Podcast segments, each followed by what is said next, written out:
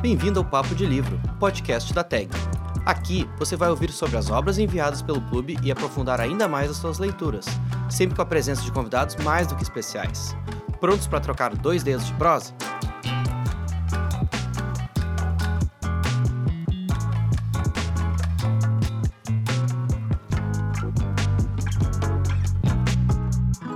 Oi, pessoal, eu sou Júlia Correa, editora da TAG, e vou apresentar o nosso podcast de hoje. Neste mês de dezembro, para finalizar o ano, a Tag Inéditos enviou o livro Igualzinho a Você, lançado em parceria com a editora Companhia das Letras. Considerado por muitos críticos um poeta, um cronista do cotidiano, o autor inglês Nick Hornby põe em cena um casal desafiado pelas diferenças. Lucy e Joseph, os protagonistas, têm visões políticas distintas, idades e origens sociais discrepantes, além de ela ser branca e ele negro. Tudo isso em uma Inglaterra polarizada por causa do Brexit, termo popularizado para definir a saída do país da União Europeia. A gente convidou a jornalista e pesquisadora Mariana Soletti, que estuda o tema do Brexit e é mestrando em teoria literária pela PUC do Rio Grande do Sul, para conversar sobre Igualzinho a Você e falar mais sobre todo o contexto político desse romance. Eu queria te agradecer, Mariana, por aceitar participar do nosso programa de hoje e começar então a nossa conversa é, te pedindo para falar um pouco mais do nosso autor do mês. Quem é o Nick Hornby, né? A gente sabe que ele é uma figura muito associada, muito ligada à cultura pop. Então eu queria saber, assim, se tu puder compartilhar aqui com os nossos ouvintes quais são os principais livros escritos por ele é, e também como que tu definiria de um modo geral é, toda a produção dele. Oi, Júlia. Oi, pessoal. É, muito obrigada pelo convite. Estou bem animada em discutir sobre literatura em língua inglesa e o Brexit e trazer também um pouco da minha vivência das vezes que eu fui para Inglaterra e que eu pude perceber enquanto imigrante lá. Então, o Nick Hornby, ele nasceu na região metropolitana de Londres, né, na região sul da Inglaterra. Ele sempre pertenceu à, à classe média inglesa e ele estudou literatura inglesa em Cambridge. Lecionou inglês, mas ele também tem uma vivência com é, jornalismo, né? Ele escreveu algumas resenhas e a partir dessa escrita freelance, ele uh, uh, começou a escrever os romances, né? Em 1992 ele lançou Febre de Bola, que eu acho que é um dos romances mais famosos dele, que é, tem algumas pitadas autobiográficas. É a primeira, o primeiro momento em que uh, se trata ali do, do assunto do futebol, né? Na, na, na, na, na, escrita dele, o que volta também, é, inclusive em Igualzinho a Você, e foi adaptado para o cinema duas vezes, uma vez muito icônica também com a, com a Drew Barrymore e o Jimmy Fallon, que eles tiveram que mudar nos Estados Unidos, colocaram para beisebol, porque senão Hollywood não ia se identificar com futebol. É, ele tem outro livro muito famoso também, que é o High Fidelity, o Alta Fidelidade, talvez é, o pessoal conheça de hoje em dia essa geração pela série da HBO, né? Mas existe o filme também, About a Boy. E, enfim, assim, para mim, ele trata com muito humor em todas as obras é, questões muito caras à vida dele, que são elas o futebol, que aparece aqui de uma maneira muito interessante para mim, é o ponto alto do livro, não quero já dar spoiler assim de início, mas é o ponto alto do livro, né, trazer essa, esse questionamento é, é, muito crítico em relação à política e futebol, a música, né, que aparece aqui também com Three Pound Man, mas aparece é, em High Fidelity, aparece no 31 Songs, que eu acho que existe tradução para o português, 31 canções, que também é um livro autobiográfico que ele fala da relação dele com algumas questões específicas durante é, é, a vida dele, né, canções que marcaram a vida dele, e sempre as relações interpessoais, como as pessoas elas lidam com suas dores durante a vida, tem é, livros como Uma Longa Queda, que também foi adaptado, que fala sobre isso, How to Be Good, que trata sobre divórcio, que é outro assunto que aparece aqui em Igualzinho Você. Então é, para mim, uma produção bem redonda dele, que lida com aspectos autobiográficos e também com a, a complexidade das relações uh, interpessoais nesse, nesse momento em específico, embebidas uma, por uma, um contexto cultural muito mais sério, né, do que nas outras produções. Eu acho que esse é o grande mérito desse livro por enquanto, mas enfim. Falando então sobre Igualzinho Você, é um romance que traz à tona toda a polarização social motivada pelo Brexit na Inglaterra. E o livro começa em 2016, bem na época do plebiscito. Né? Em determinado momento, a gente lê uma reflexão muito curiosa é, no momento em que o, o Joseph está numa discussão com o pai, é, o narrador faz essa intervenção assim muito instigante, que diz o seguinte, né?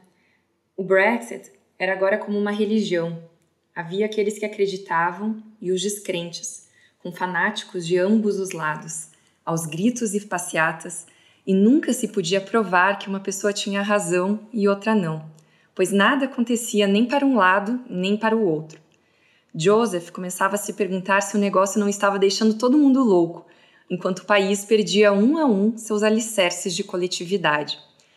Assim, antes de entrar propriamente no enredo, Mariana, eu queria te pedir para explicar como essa tensão social se estabeleceu e como se acentuou nos últimos anos. E aí, já aproveitando, eu te pediria para avaliar então em que medida o Nick Hornby foi fiel no retrato que fez da sociedade inglesa nesse período. É, então, desde jornalismo, eu trabalho com a história da Inglaterra, eu trabalhei com tacherismo, e muito antes do tacherismo, a relação do Reino Unido com a União Europeia já era conturbada, né? Em 1957, foi o ano que o Nick Hornby nasceu, ironicamente, né? Alguns países, como a Itália, a França, assinaram o Tratado de Roma, né? Que seria um, um tipo de antecessor da União Europeia, né, uma tentativa de união econômica ali no meio da Guerra Fria, depois da, da Segunda Guerra Mundial. E quando o Reino Unido tentou participar dessa, dessa junção, dessa comunidade europeia, recebeu um veto da França, né, do Charles de Gaulle. É, então essa relação, inclusive com a França, sempre foi muito problemática, né, datando ali a Guerra dos 100 Dias para mais, assim, os franceses e os ingleses nunca se bicaram muito. Basicamente, mas só depois de 13 anos, eu sei disso, só depois de 13 anos da criação dessa União Europeia, só depois de 13 anos depois dessa criação europeia, que o Reino Unido ele entrou para a comunidade e dois anos depois já pediram para sair, né?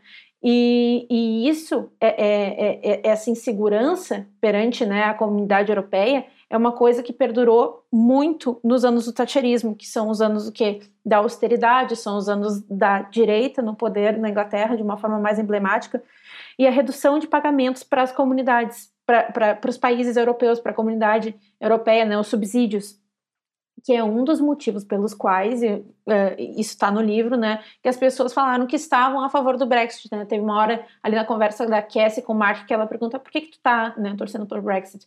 Ah, muita burocracia, muitos albaneses, né, a burocracia é, seria nesse sentido. E mesmo no processo de criação da União Europeia, que, que se deu ali nos anos finais do tacherismo, né, nos anos 90, ela não quis adotar o euro. Então é mais uh, uh, uma medida de distanciamento que faz com que essas questões identitárias que a gente vê no livro, né, ah, eu não me sinto europeu, ah, eu me sinto inglês, sejam muito fortes no país, né, me sinto britânico no caso enfim, sempre houve uma tensão, né, quesito de importação de carne, de goods, né, de, de bens, é, o que causou muita, muitas reivindicações é, de reforma pelo, pelo Reino Unido durante os anos, né, do thatcherismo uh, até agora. Então, assim, uh, os conservadores, né, os Tories, quando eles voltaram ao poder, agora com, com David Cameron, né, é, o, o, Prime Minister, o, o, David Cameron, ele prometeu o tal do referendo, né? E ganhou o Leave, ganhou a, a, a saída né, da, da, União Europeia por muito pouco.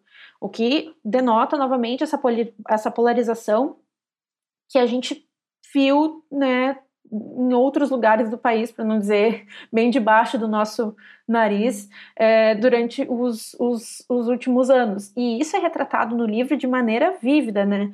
Quando uh, uh, ele fala isso, né, de muita burocracia e muitos albaneses, é, é, ele fala mais do que isso, né? É, existe uma discrepância é, da maneira como os próprios ingleses se veem nessa, nessa situação, porque o próprio pai do, do Joseph, o Chris, ele traz uh, essa coisa assim, ah, os sulistas não gostam de mim, né? Porque é, o norte da Inglaterra e o sul da Inglaterra votaram muito diferente, né? o norte da Inglaterra, é, em sua maioria, votou para sair, e o sul, que seria o sul posh, seria o sul, uh, uh, aquela, aquela janta com Joseph das pessoas uh, tentando ser intelectualmente superiores a ele, uma coisa do tipo assim, seriam as pessoas que votaram para ficar, né? E isso acontece até na, na, na, na, própria vivência dos personagens em Londres, né? O Joseph, ele vem de Wood Green, que é zona 3, né? É, é uma zona que é uma de classe operária, Tottenham é uma classe operária.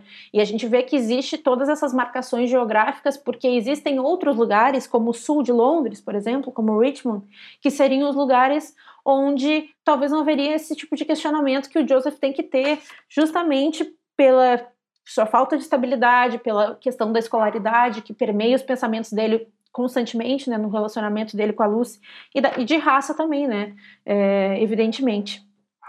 Eu diria para ti, assim, que essa polarização, essa polarização externa com a União Europeia e interna entre os próprios habitantes ali do país e da cidade e dos bairros, ela é, é ela é retratada de maneira perfeita.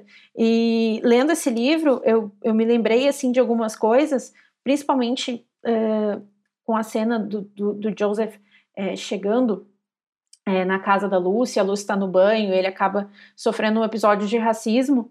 Eu lembro das questões dos, dos transportes públicos, né, na Inglaterra, em que já, já aconteceram uh, várias uh, situações de islamofobia, né, de xenofobia, e eu fui uma das pessoas que sofreu com isso já, é, numa parada de ônibus, eu estava esperando o ônibus chegar, o ônibus chegou, tudo bem, eu era uma adolescente, mas uh, enfim, são coisas que não deveriam acontecer em nenhum, em nenhum momento. E começaram a jogar lixo em mim, casca de banana, enfim, imitar macacos, porque, enfim, sou uma selvagem e, e falo português. E acabei lembrando disso. Uh, outra coisa que eu lembrei que foi muito perspicaz e trouxe muita verossimilhança para esse livro é ele falando sobre os ads nos ônibus porque teve é, essa questão da burocracia, dos subsídios, foi a questão é, é, central para as pessoas que falavam que não estavam votando o Brexit pela crise migratória, né? É a questão de injetar dinheiro no Reino Unido novamente e injetar dinheiro no, no NHS, né, no SUS deles.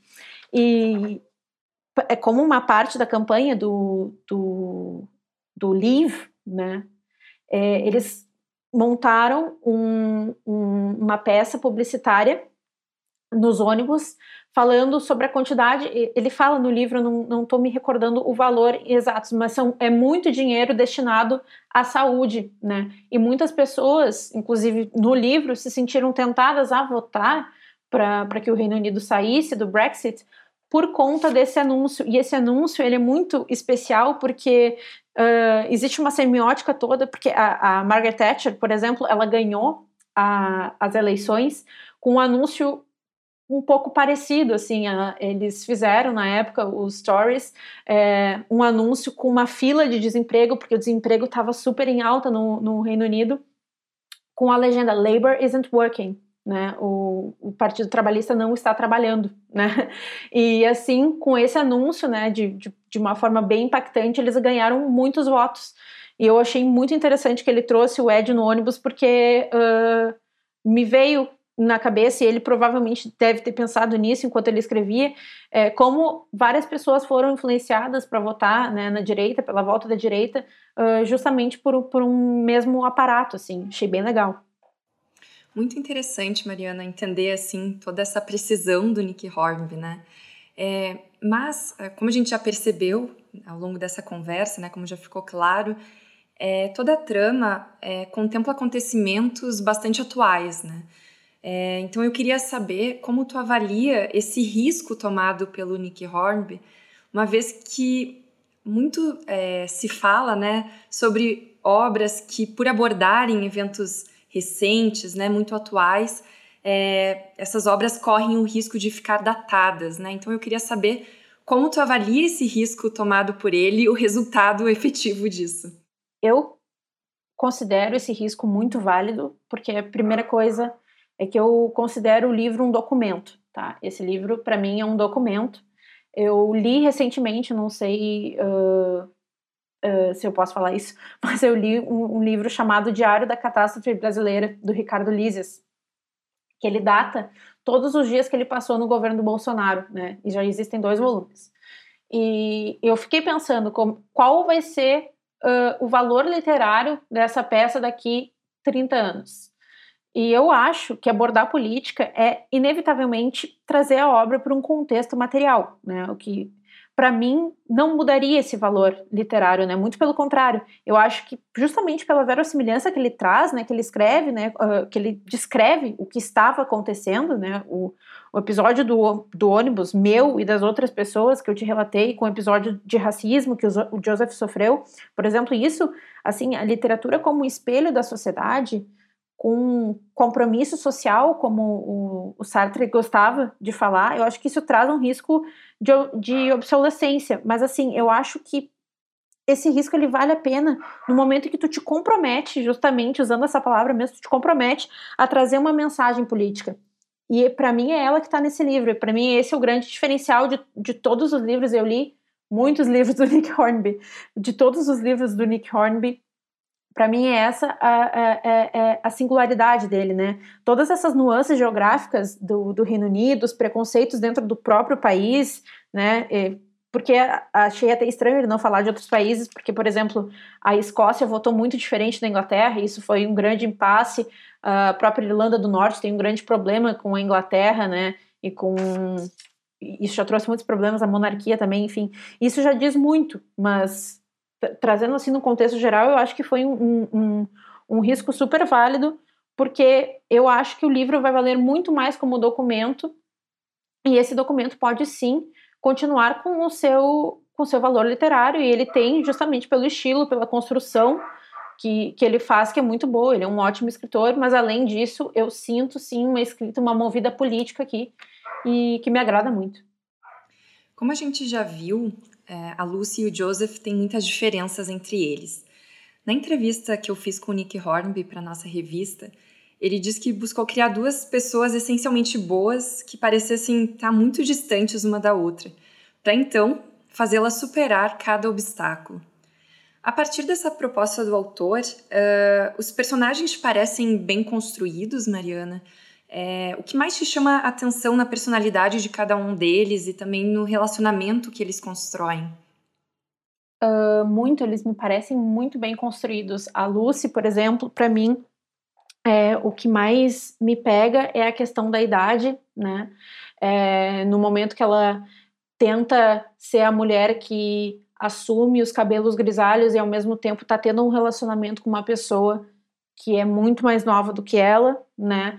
É, é, ela tentar entender, e isso acontece também em How to Be Good, por exemplo, qual é o papel dela ali enquanto uma mulher divorciada, qual, qual é o futuro dela, como é que ela vai olhar para o passado, projetando o futuro, né? E é uma coisa que o Joseph, ele não, ele não pensa muito no passado, porque o passado dele, enfim, ele tem 22 anos, né? Que tipo de passado tem uma pessoa de 22 anos? Então ele está muito mais focado no futuro, e eu acho que é, é, essas noções temporais elas têm tudo a ver também com o próprio momento, né, pelo qual o Reino Unido está passando. E não à toa o livro ele é dividido por partes, né, é, trazendo os anos, né. Então eu acho é, essa parte assim da e da idade muito interessante. E a relação entre os dois para mim, é, eu acredito eu que sim, existe o recorte racial que é feito constantemente, principalmente assim a gente já chega no livro entrando com a, a, a personagem Emma né, a, a vizinha insuportável que sexualiza ele de uma maneira muito grotesca, né, e a gente vê que a, a Lucy, mesmo ela tentando não errar, ela às vezes erra, né, é, mas eu vejo a questão da idade aqui como uh, algo que, que traz mais preocupação a ela e a raça como algo que mais traz preocupação a ele. E, ne, e nesses nessas duas questões, assim, eles acabam se embebendo em diferenças irreconciliáveis, né? Em coisas que eles não vão conseguir mudar, né? Uh, questões uh, uh, perenes e, e, e, que, afinal de contas, acabam tendo a ver com o, refer o, referendo não ter como voltar atrás, e isso é dito, né, no, no livro, né, que não tem mais como se voltar atrás, e são duas coisas que, enfim, eles não têm como mudar e eles ficam nesse cabo de guerra, né, que não vai dar em lugar nenhum, ele só tem, ele só tem que aceitar essas diferenças, e é o que acontece no final do livro, né? É um final do livro bem bonito, é, que são eles aceitando que a situação é assim, o presente é esse, e eles vão aproveitar o presente da maneira que tem que tem como se aproveitar, né? Para a gente se aprofundar em questões mais formais, Mariana, acho que seria interessante a gente discutir um pouco o estilo da narrativa de Igualzinho a Você.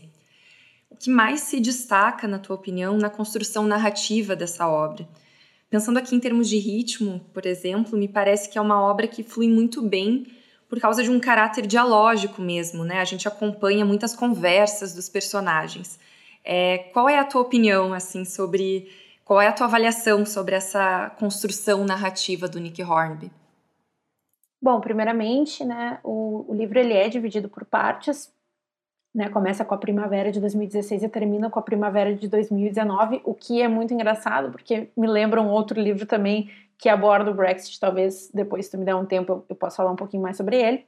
É, então, nessas partes, como tu disse, é um romance muito dialógico, e ele, é, por mais que ele trate de uma questão muito complexa, de uma, de uma questão muito densa, ele flui muito bem, né? Ele pode ser até considerado, e eu acho que em algum momento é, da história, nos anos 90, o Nick Hornby já foi considerado um young adult é, é, é, como literatura, eu acho que ele pode ser, poderia ser considerado, porque para mim ele, ele tem uma fluidez, assim, um fluxo muito, muito é, fácil, né, é, para qualquer leitor, por mais que as informações ali, né, elas sejam um pouco mais difíceis de, de serem digeridas se a gente for olhar, né, em profundidade, né, como essas questões de historiografia. E eu acho que o humor que ele traz durante esses diálogos, ele é imprescindível porque esse, esse romance ele seja, né, é, tem essa, é, é, é, é essa textura, né, é, eu achei muito engraçado que ele brinca com, com coisas que não são tão específicas do nosso tempo, mas que, uh, enfim, por exemplo, eu lembro que o, tem uma parte que o Joseph fala que, ah, ele não gosta de vir aqui ao açougue, e daí pergunto, pergunto por quê. Não gosto de ser tratado por mim no açougue, eu acho que é uma coisa do tipo. É, por quê? Ah, porque ele é vegano. Não, claramente porque ele era negro. Então, é, tem uma, uma, uma pitada de, de, ironia, que é algo que a gente já, já viu em outros livros dele, em High Fidelity, por exemplo, em Alta Fidelidade, é, que eu achei muito engraçado, assim, que, que me pegaram e eu acabei marcando aqui, mas eu acho que a questão dos diálogos realmente é, fazem do livro um livro mais acessível, né? não tão acessível por conta da sua temática, que é uma temática que exige um pouco mais de conhecimento sobre história, sobre, enfim, geopolítica. Mas, uh, sim, eu acho que os, os diálogos, eles realmente deixam o livro mais acessível. Para a gente ir se encaminhando agora para a parte final da nossa conversa, eu queria te perguntar, em síntese, por que tu acredita que esse livro merece ser lido? Quais lições, se é que a gente pode falar nesses termos, né, para evitar reducionismos assim, mas quais lições o Nick Hornby parece transmitir ao escrever essa obra? Acho que a primeira coisa seria trazer o romance como um documento, como eu havia dito antes.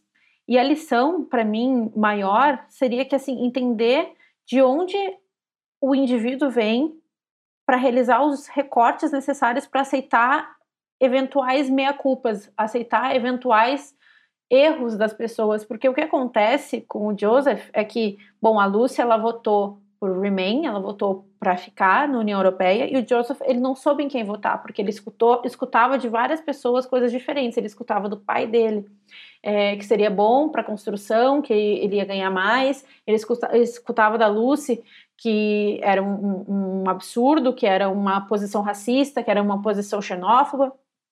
E, então, é, eu acho que ele conseguir trazer é, essa questão da complexidade, que é uma votação dessa para algumas pessoas que não têm as informações necessárias ou que têm uh, as informações necessárias, mas que vêm de um background, vêm de um contexto diferente do teu, eu acho isso muito importante, porque eu, eu sei que é controverso, mas a gente, pensando em 2018, por exemplo, vem urge a necessidade de sempre apontar uh, uh, o dedo para as pessoas e falar, bom, tu é o motivo pelo qual a gente está nessa situação e talvez sim seja necessário fazer isso, mas não com agressividade. A gente viu isso nessa parte ali é, da, da janta, né, em que o Joseph sendo reduzido justamente por tentar entender a situação e não ter entendido e, e acabado votado e, e, acabou votando né, é, em, em, em, Remain e Leave, né, acabou piorando a situação. Ele continuou uh, sem entender, né, continuou, uh, inclusive quando o Trump ganhou, eles conversam ali, continuou sem uh, compreender exatamente o que aquilo significava né, para grande parcela da população. Então, eu acho que é um, romance também sobre reconciliação, sabe? É, é uma grande lição.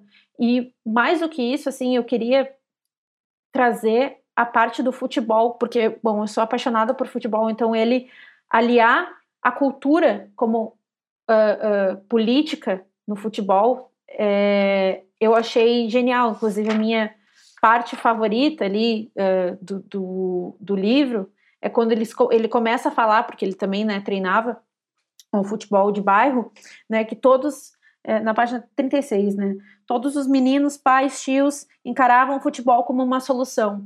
E é uma coisa que a gente vê no, no Brasil, né, é, e que muitas pessoas acabam menosprezando né, o futebol, mas não entendem essa força social que ele tem, e ele tem muito na Inglaterra também.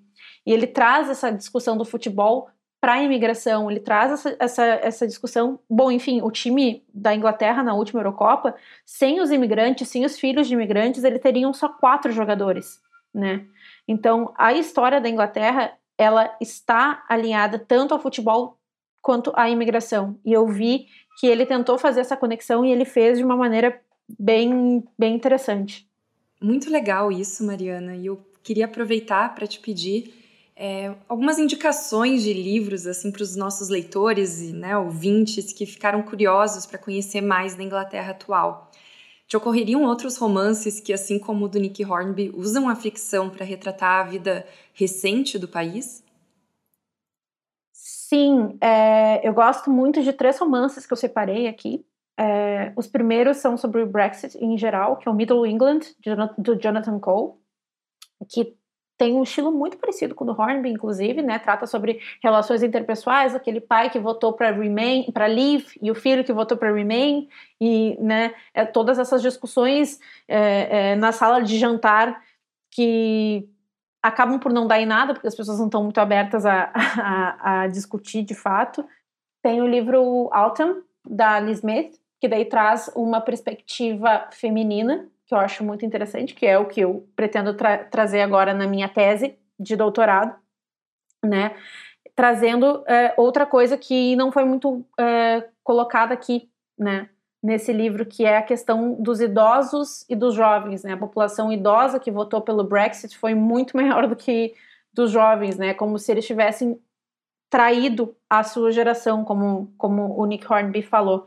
Eu acho essa parte muito interessante, então é, esse livro da Ellie Smith seria para complementar.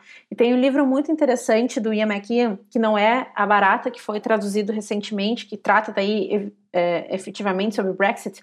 Tem o Machines Like Me, que seria uh, o tacherismo com ficção científica, né, com robôs. Seria o tacherismo em 2019, né, que nada mais é do que uma fantasia né, da, da, direita que faria muito sentido né, acontecer em épocas de Brexit. Mas é muito, muito interessante. Tem vários diálogos sobre ética que fariam muito sentido assim nos, nos dias atuais, até em questão de tecnologia e tal. Então, acho que esses três muito, muito uh, recomendados por mim. E a Barata também, que daí já é uma releitura ali da metamorfose do Kafka, mas uh, como uma meia-culpa também do, do Ian McKeon, que já soltou algumas, agora fofoca literária, né, já, já tinha soltado algumas contra o Brexit, a favor do Brexit, e agora acabou se, se desculpando, né, em forma de literatura. Muito obrigada por tantas indicações bacanas, Mariana. E aí, para finalizar, eu vou te pedir para ler, se possível, alguns dos trechos que mais te marcaram ao longo da leitura de Igualzinho a Você. Eu gosto muito dessa parte em que o Joseph está caminhando pela parte da cidade dele e ele acaba se questionando sobre uh, o lugar onde ele pertence, né? Enquanto um homem negro uh, trabalhador que não tem a escolaridade, mesma escolaridade da namorada, enfim. Aquela parte da cidade não era fácil de amar, ele achava. Ninguém levaria um turista ali, enfim. Mas ele amava o lugar. Pertencia àquele lugar. E não pertencia só a algum lugar específico no itinerário do ônibus 134. Ele se sentia igualmente em casa em Whitechapel, Bristol ou Notting Hill. Amava ainda mais aquilo ali por saber que, se fosse a Kent, ou a Itália, ou a Polônia, lá encontraria gente que não ia querer ele, não ia querer que ele se sentisse em casa em qualquer lugar que não fossem cidades e países dos quais nada sabia e que provavelmente nunca chegaria a visitar. Lucy não tinha como fazer algo a respeito. Estar com ela em algum lugar onde não existisse uma estação, estação de metrô de Londres provavelmente tornaria as coisas piores para os dois. Joseph se sentiu idiota por sequer ter pensado em se juntar à excursão familiar. Essa parte para mim é muito interessante, porque por mais que, uh, como eu havia dito, tem esses problemas, né, dentro da própria, dentro do próprio Reino Unido, né, Kent é um lugar super posh, super chique das pessoas que, que votaram é, por uh, Leave, ele ainda se sentiria bem, ele ainda se sentiria bem em Brixton, que é do outro lado da cidade, né, porque ele tem essa sensação de pertencimento, e eu acho que foi um dos motores ali para para saída do Reino Unido da União Europeia, muito mais do que subsídios, mas uh, essa questão do inglês, do britânico, se sentir britânico, e para isso teve que, enfim, gerar uma crise enorme e dificultar a imigração e, enfim, dificultar também a vida de várias mulheres, porque não sei se eu estou me estendendo muito, mas o Brexit ele impactou também em, em, questões jurídicas para as mulheres, né? Porque algumas leis que eram da, da União Europeia é, foram removidas, né, de maternity leave, de copay, de assédio sexual, é, coisas que acabaram acarretando protestos, mas que até hoje são meio nebulosas, assim, o futuro é, dessas leis trabalhistas do UK. Mas, enfim, o Brexit evidentemente afetou todos, né, e de, de Wood Green a, a Richmond. Mariana, eu queria te agradecer mais uma vez pela tua participação. Foi um prazer poder conversar contigo sobre esse livro tão especial, né? Que como a gente pôde perceber aqui ao longo da conversa, antes ao longo da leitura e agora ao longo da conversa, nos convida, né, a muitas reflexões. Muito obrigada. Obrigada, muito obrigada pelo espaço.